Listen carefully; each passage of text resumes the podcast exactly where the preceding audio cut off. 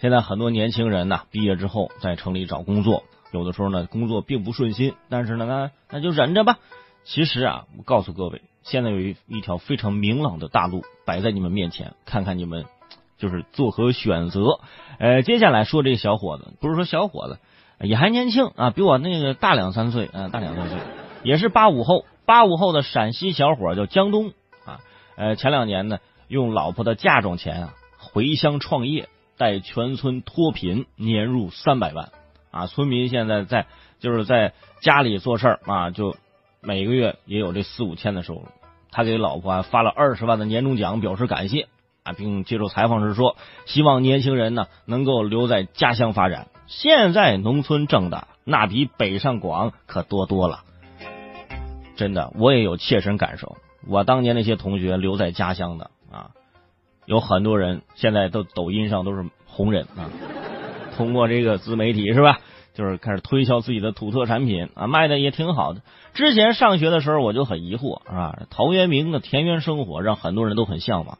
可是这些同学呢，都去了北上广。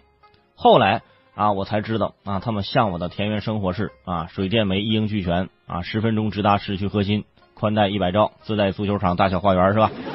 可是现在没过几年，又有人说要逃离北上广啊，我要回家乡。就是回家乡，我回家乡发展，这很多同学是吧？在家乡发展的也不错。现在大城市有的时候节奏太快啊，对吧？那几大城市大家都知道啊，北上广长是吧？长沙对，啊，北上广深啊，就是就是这种感觉啊。有人说说我回去，我回家乡，我能干什么呢？对不对？我都不能，我每天我去放羊。你去放羊，现在不少挣的。你以为现在的放羊跟当年的放羊一样啊？其实处处都是商机，对不对？你看现在在这城里面那火锅店多缺羊肉，是不是？只要你肯发现、有决心，你就会像我刚刚说的那位江东一样啊，成为农村的一位 CEO，带全村啊年入三百万。哎，这可以为了感谢老婆，年底还能给老婆二十万年终奖。我就问问你，你们谁能给自己老婆年终二十万的年终奖？对不对？你们村还还缺不缺人？是不是？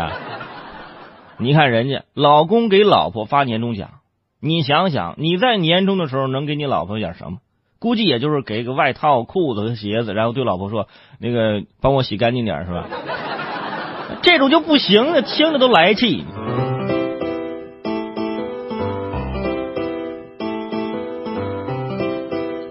所以说呀，像上面那位小哥。